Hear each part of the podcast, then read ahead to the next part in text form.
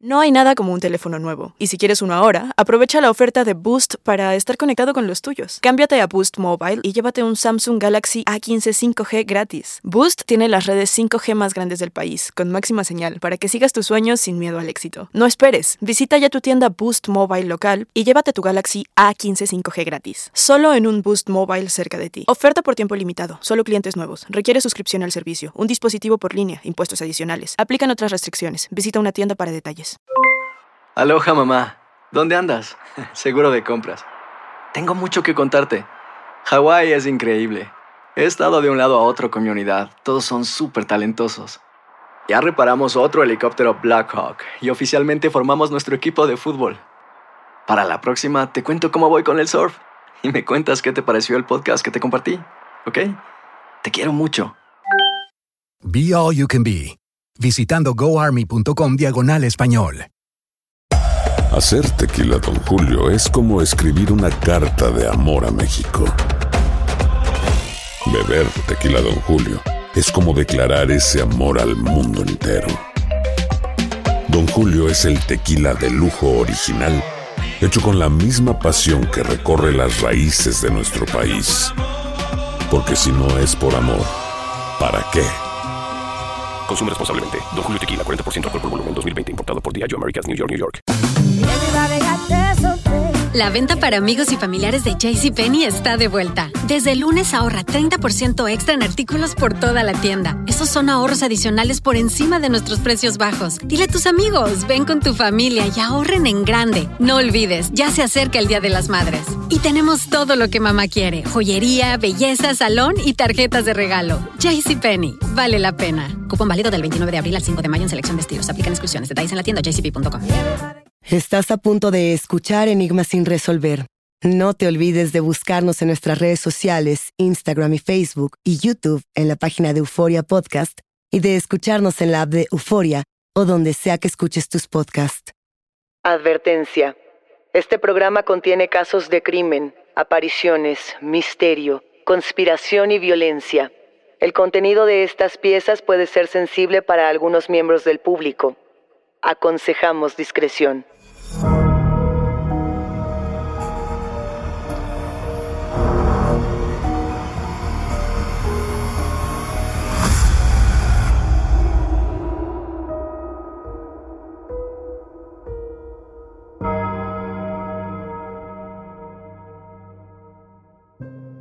...26 de mayo de 1990... ...es sábado, hora del desayuno... Estás disfrutando tu fin de semana en familia cuando alguien llama a la puerta.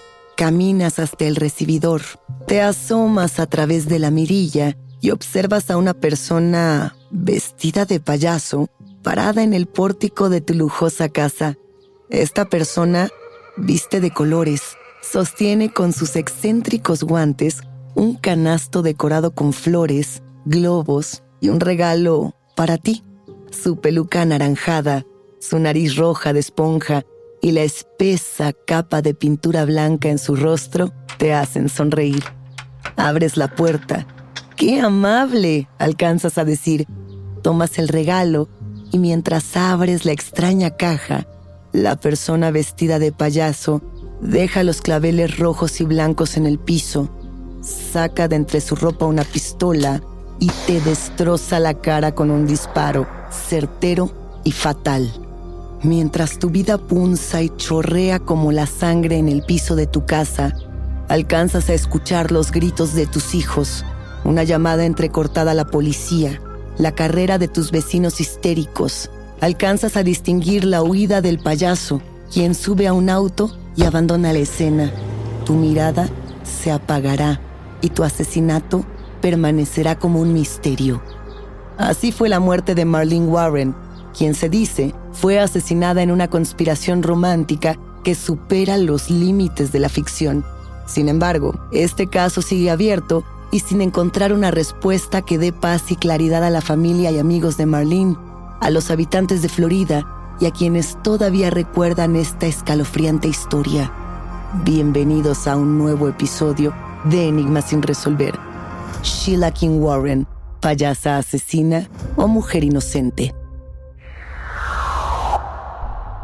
Saludos enigmáticos. El episodio que vamos a escuchar el día de hoy, anticipo, ya tiene una reciente resolución. Y tengo que contarles que le hemos dado seguimiento al caso inclusive previo al acuerdo, previo a la potencial sentencia. Sin embargo, para dar un poco de contexto de todo lo que ha ocurrido, tenemos que recurrir a episodios anteriores.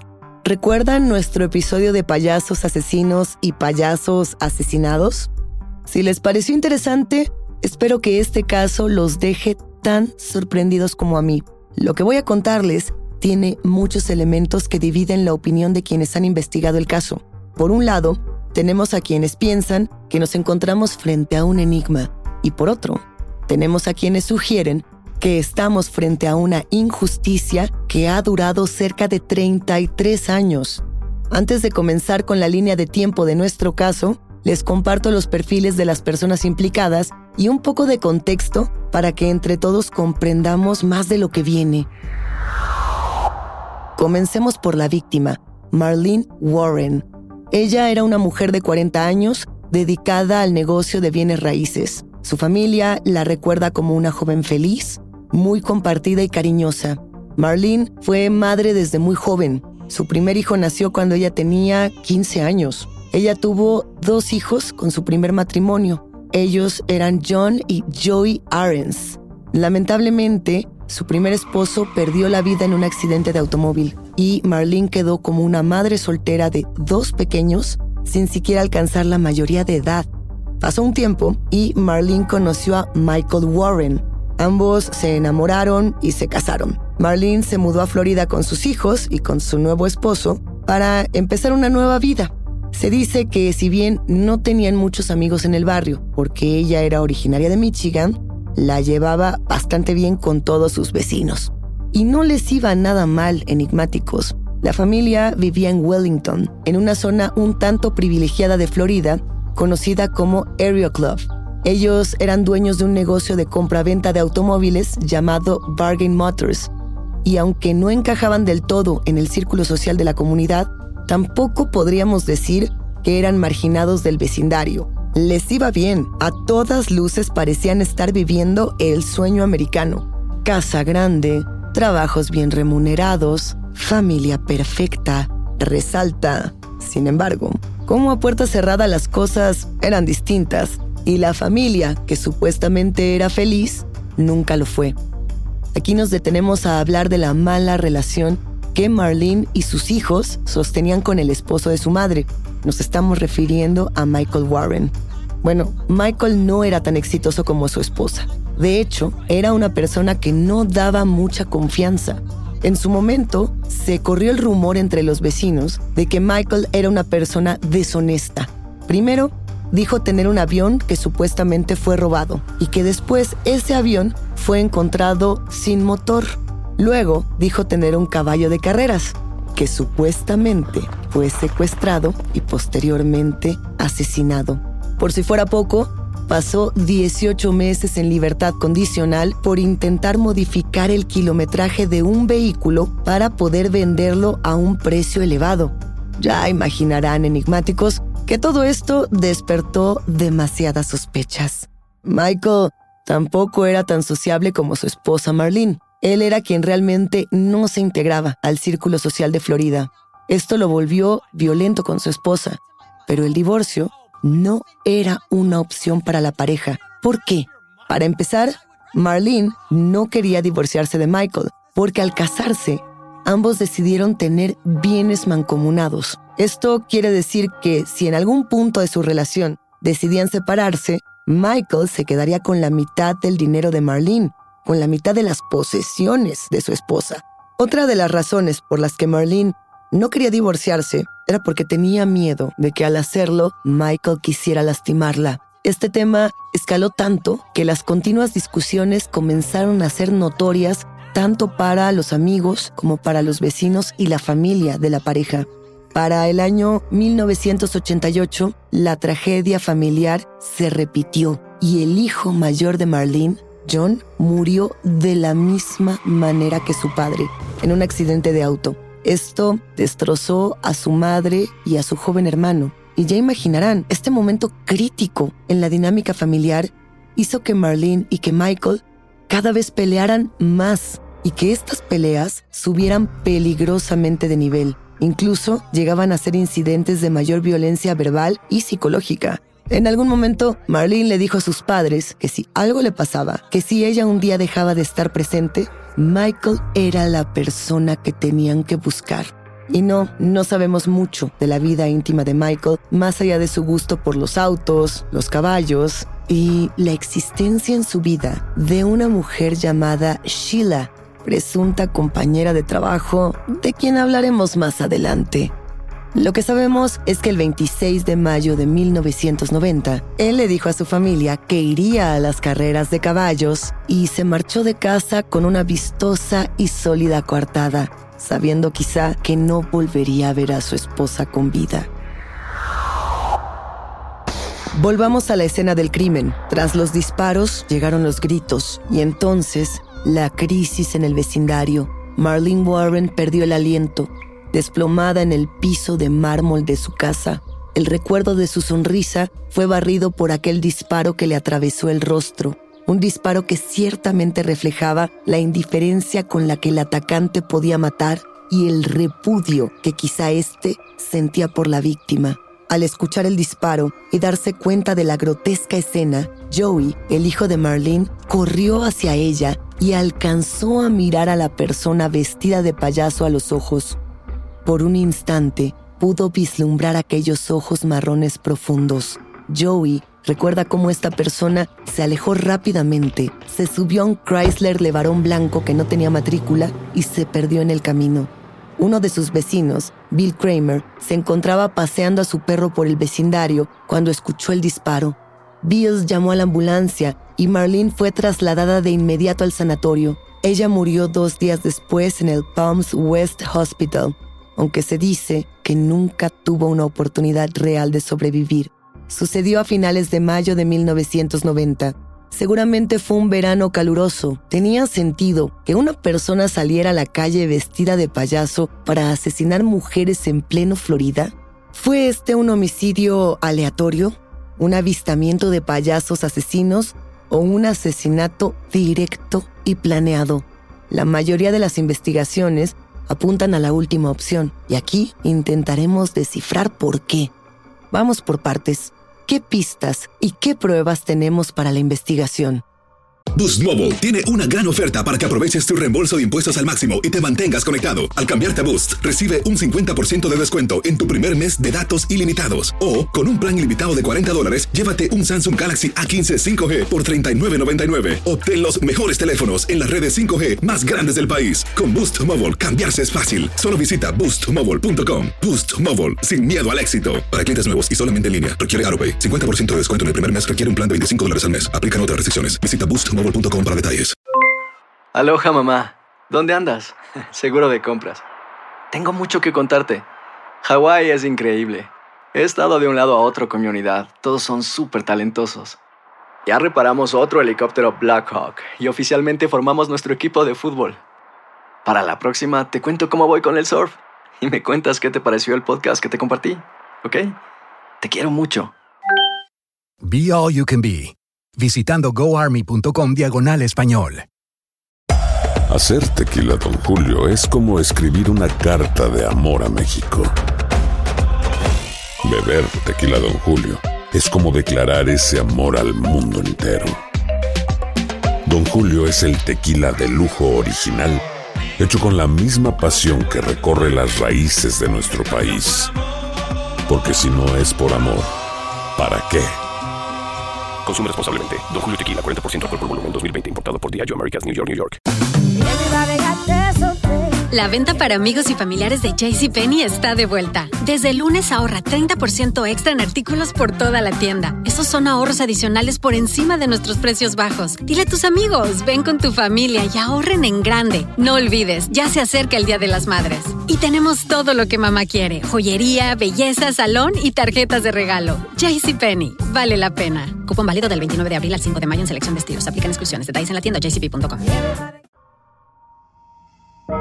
Probamos el miedo en Enigmas sin resolver.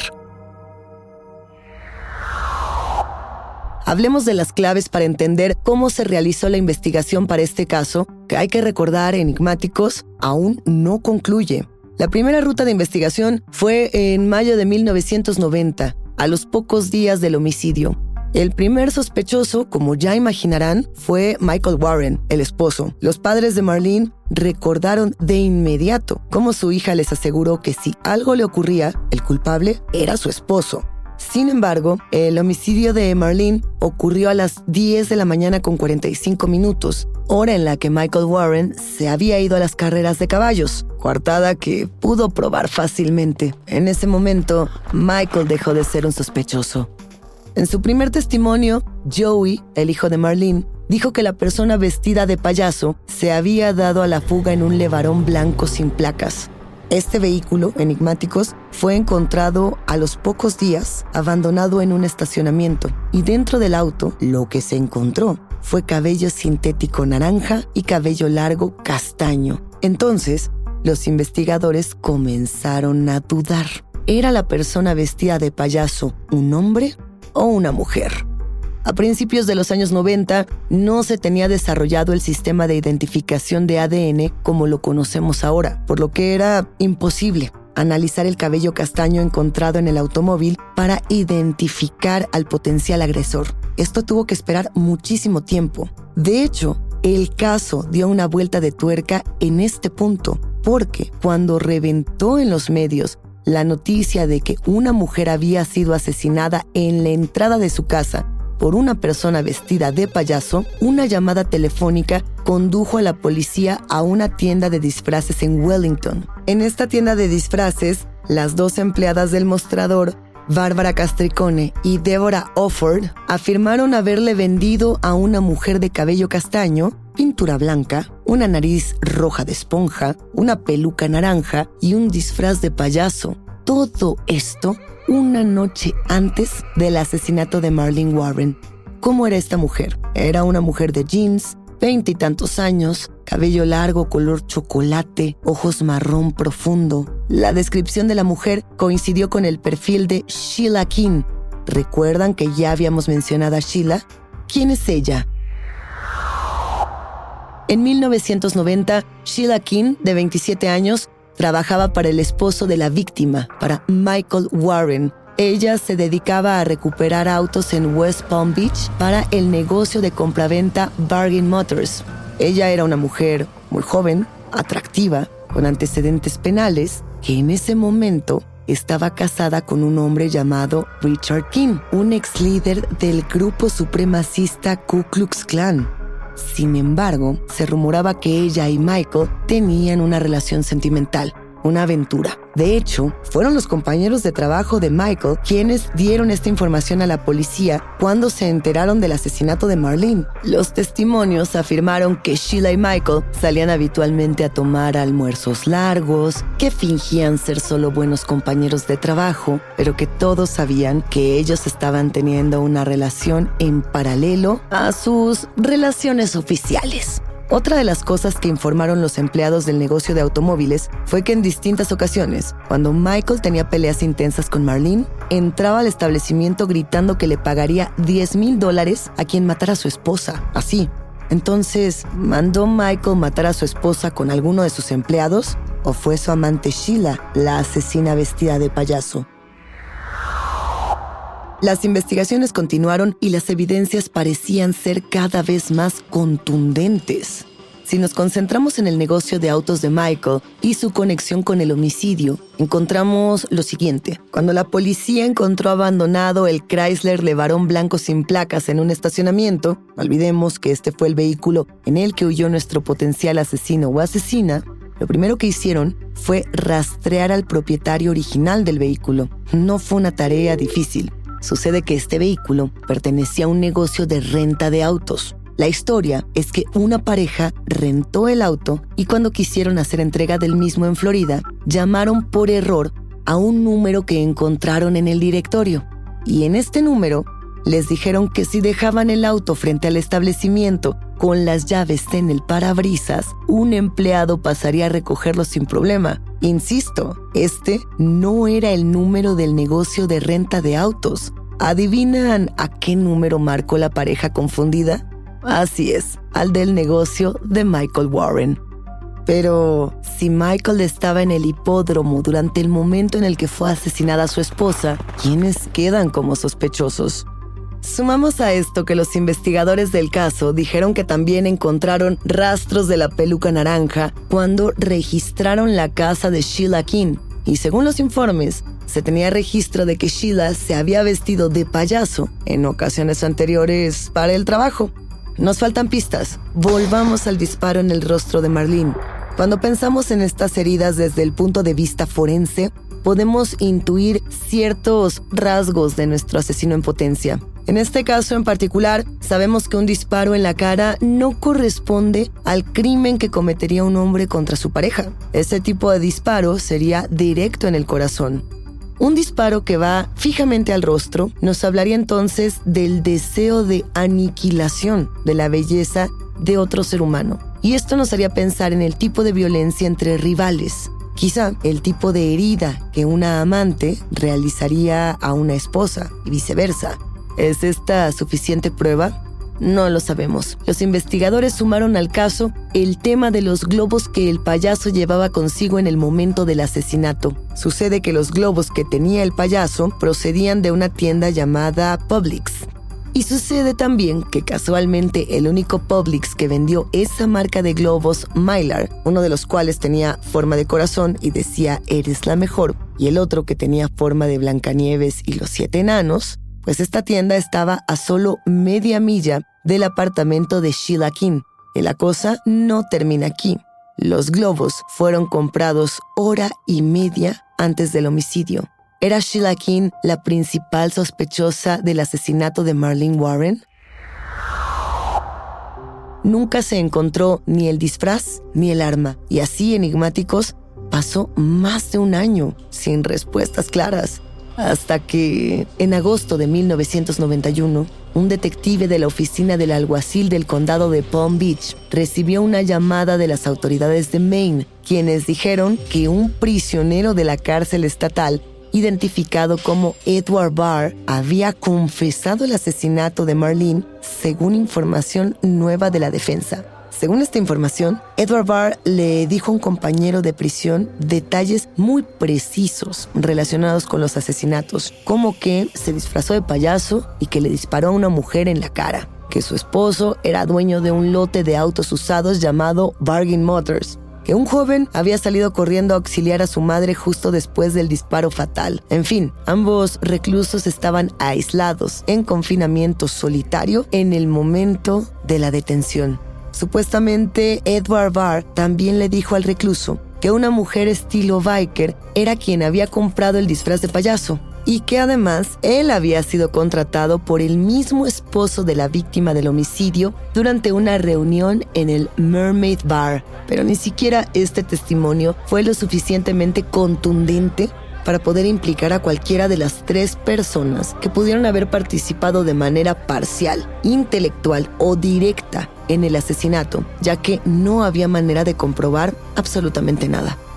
Edward Barr continuó en la cárcel, mientras que Sheila y Michael continuaron en libertad. Enigma o injusticia. ¿Qué opinan? La policía arrestó a Michael Warren por cargos menores relacionados con su negocio. Esto lo hicieron como una especie de mecanismo de presión para que confesara, pero nada sucedió. Lo único que pasó fue que Michael pasó nueve años en la cárcel y el caso principal quedó abierto, quizá un tanto olvidado, pero como si fuera un cuento de hadas, Michael salió de la cárcel, se llevó a Sheila King a Las Vegas y se casaron en 2002. Luego se mudaron al suroeste de Virginia, cerca de la línea de Tennessee. Sheila se cambió el nombre a Debbie King Warren y ambos eran verdaderamente queridos en el vecindario. Todos a su alrededor pensaban, vaya, qué pareja tan enamorada y tan trabajadora. Nadie tenía idea del pasado que ambos compartían. Los esposos tenían un restaurante llamado The Purple Cow en Kingsport, Tennessee. Trabajaban tanto y les iba tan bien que para el año 2004 compraron una casa valorada en 600 mil dólares. Qué bonito empezar una nueva vida con la mujer amada, ¿no creen? Fue hasta 2013, 23 años después de la muerte de Marlene Warren, que los detectives comenzaron a realizar pruebas de ADN en la evidencia original, en los cabellos castaños que encontraron en aquel levarón abandonado. Tenían que pasar tres años para obtener los resultados definitivos. Y sí, para el año 2017, las pruebas mostraron una coincidencia idéntica en los cabellos sintéticos anaranjados dentro del levarón y los encontrados en el apartamento de Sheila King Warren. También se encontraron coincidencias definitivas entre su cabello y el cabello largo castaño encontrado en el vehículo. La policía arrestó a Sheila King Warren el 26 de septiembre de 2017, 27 años después de la muerte de Marlene Warren. Ella no tardó en ser acusada de asesinato en primer grado con arma de fuego. Desde el 2017, Sheila permanece en prisión esperando un juicio y sentencia, que además, hay que decirlo, ha sido retrasado una y otra vez. ¿Es inocente o es culpable? ¿Ustedes qué opinan, enigmáticos? Les compartimos algunos argumentos de la defensa de Sheila. Los abogados de Sheila acusan al Estado de ocultar al posible sospechoso.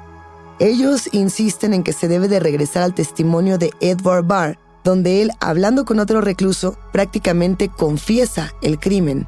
Sin embargo, en el año 2022, Edward Barr negó cualquier participación y dijo que en realidad todo esto que le contó al otro recluso venía de los detalles que él había visto en la televisión. Lo que no mencionó fue que no hay televisión en confinamiento solitario.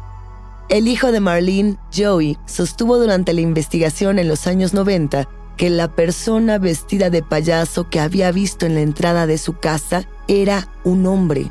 Entonces, ¿podría ser Sheila una cómplice y no una autora material? Y solamente para despedirnos, recordemos algo. Michael Warren nunca ha sido arrestado en relación con la muerte de su esposa. ¿Por qué? ¿Algún día conoceremos la verdad de este enigma que aún no encuentra respuesta? Enigmáticos. Hay un epílogo para esta historia. Sucede que la llamada payasa asesina se declaró culpable en Estados Unidos de la muerte de la exesposa de su marido.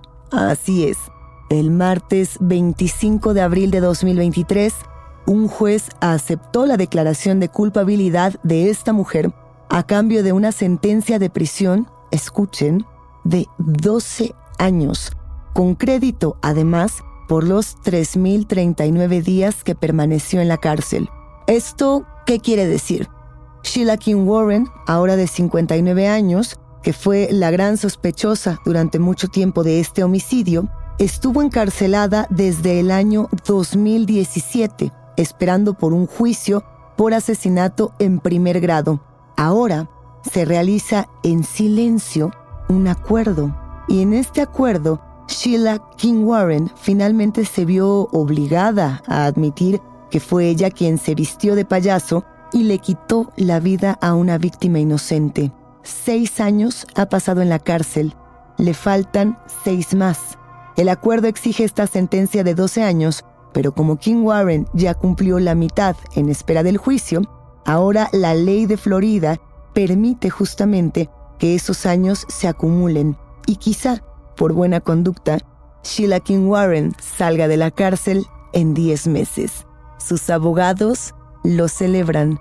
La comunidad quedó estupefacta luego de haber pensado que se llevaría a cabo un juicio donde quizá esta mujer tendría una potencial cadena perpetua. Yo se los pregunto, ¿ustedes consideran que se hizo justicia o que este fue un acuerdo simplemente para calmar las aguas? No sabemos qué es lo que vaya a ocurrir en los próximos meses. Lo único que podemos recordar es que la víctima dijo, si algo me pasa, Mike lo hizo. Y seguimos únicamente persiguiendo culpables materiales y no autores intelectuales. ¿Cuál será el futuro de este caso? ¿Y cuál será el destino tanto de Michael Warren como de su pareja sentimental Sheila? Supongo que esta historia que nos está tocando vivir en presente tendrá todavía algunas vueltas de tuerca y de no ser así, la justicia, de cualquier manera, ha dejado puntos suspensivos y preguntas abiertas. Hasta aquí llegamos con este caso, por ahora. Yo soy Luisa Iglesias y ha sido un macabro placer compartir con ustedes, enigmáticos. Gracias por escucharnos y no se olviden de suscribirse o de seguir el show para no perderse ningún misterio. Recuerden que pueden escucharnos a través de la app de Euforia, la página de YouTube de Euforia Podcast o donde sea que escuchen sus podcasts. Ya nos encontraremos en el próximo Enigma sin resolver.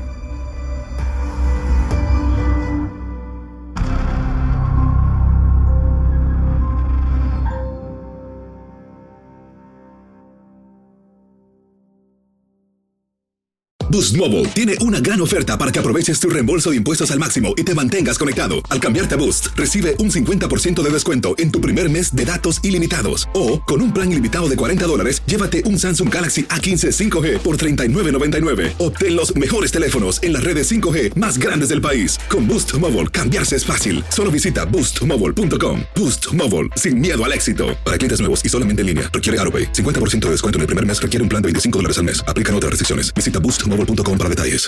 Aloha mamá. Sorry por responder hasta ahora. Estuve toda la tarde con mi unidad arreglando un helicóptero Black Hawk. Hawái es increíble. Luego te cuento más.